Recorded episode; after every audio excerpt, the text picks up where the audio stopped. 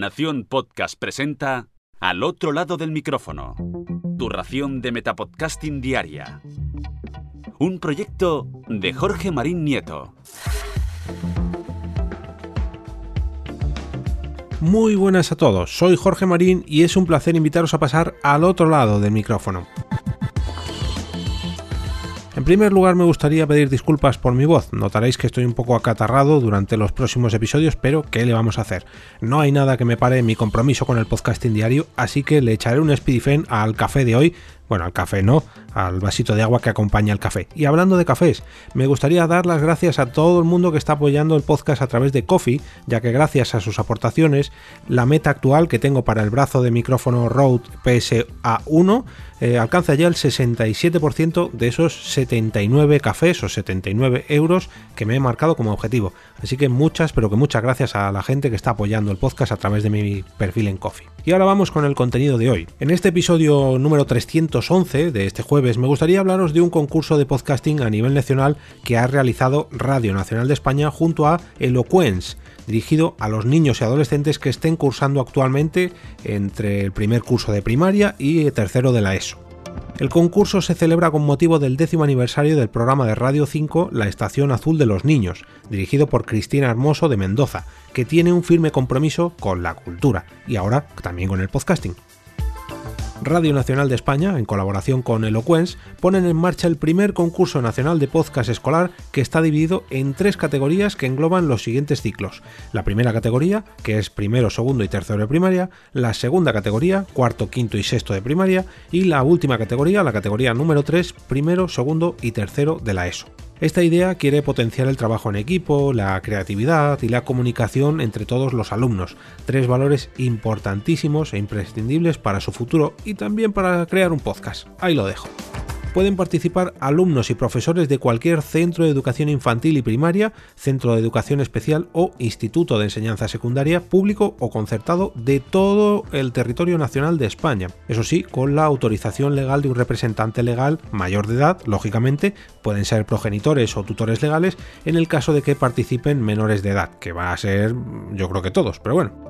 ¿Cómo se participa? Es muy sencillo, mediante la presentación de un archivo de audio, o sea, un podcast, o mejor dicho, un capítulo de podcast, pero bueno, esto ya aquí nos metemos en cafés para los muy cafeteros, que pueden tener formato de programa informativo, reportaje, documental o ficción sonora, y esto incluye cuentos, fábulas o recreaciones históricas. Por ejemplo, puede ser algo real o inventado, serio o divertido, grabado en directo o con mucha postproducción con una duración máxima, eso sí, de 5 minutos, en teoría es este podcast, pero bueno, ah, dejemos de bromas. Eso sí, tiene que estar grabado en castellano.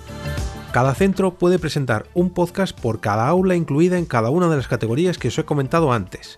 Y ojo, uno de los puntos más importantes es el día límite para la entrega de estos podcasts o de estos episodios, que tendrá que ser antes del 30 de abril de este 2021.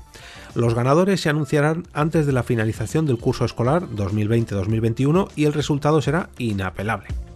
¿Dónde hay que presentar estos episodios de podcast? Pues a través del concurso nacional de podcast escolar en la web de eloquence.com dirección que os voy a incluir en las notas de este episodio. Además allí podréis encontrar todas las bases del concurso para que no os perdéis nada ni os saltéis ninguna de ellas.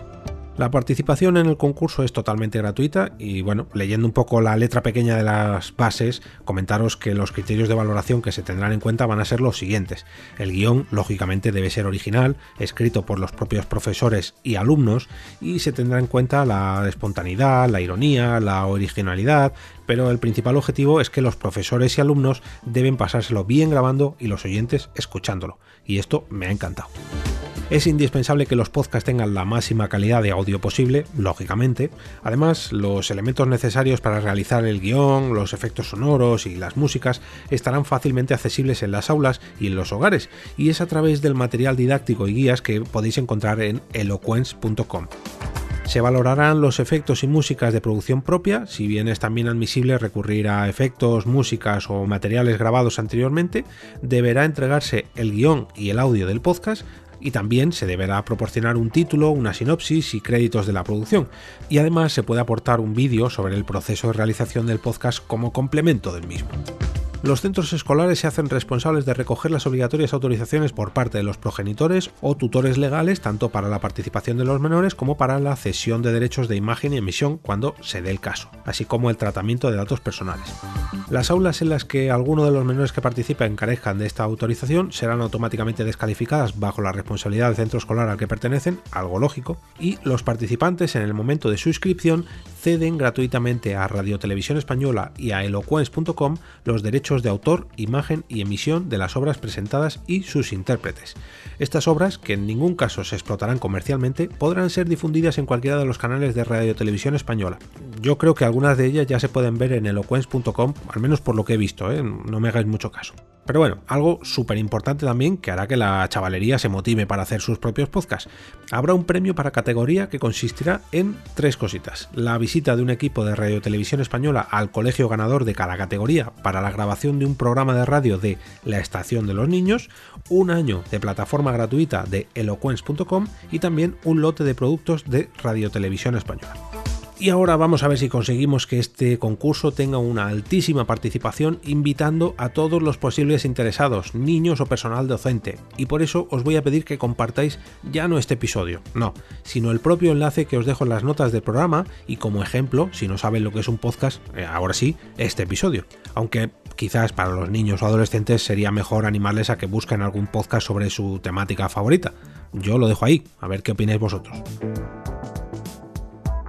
Si estás pensando en crear tu nuevo podcast personal o si ya tienes uno y quieres darle un impulso, puedo ayudarte desde este lado del micrófono. Puedes ponerle voz a tu empresa gracias al podcasting y llegar a nuevos mercados que hasta ahora ni siquiera se te habían ocurrido, gracias a mí. Durante muchos años he ayudado a crear iniciativas, eventos, cursos o proyectos relacionados con el podcasting y, como no, multitud de podcasts también. Ponte en contacto conmigo a través de contacto arroba y juntos le daremos forma a tu idea. Y no te fíes de esta voz que está muy pero que muy malita esta semana. Si ya tienes tu proyecto y quieres que este sea el patrocinador de al otro lado del micrófono, te recomiendo visitar la pestaña de commissions de mi perfil de Coffee entrando en jorgemarinieto.com barra café. Allí te ofrezco distintas opciones para ayudarte a darle difusión y que de esa forma también esté presente a este lado del micrófono cada día de la semana. Y ahora me despido y como cada día regreso a ese sitio donde estáis vosotros ahora mismo, al otro lado del micrófono.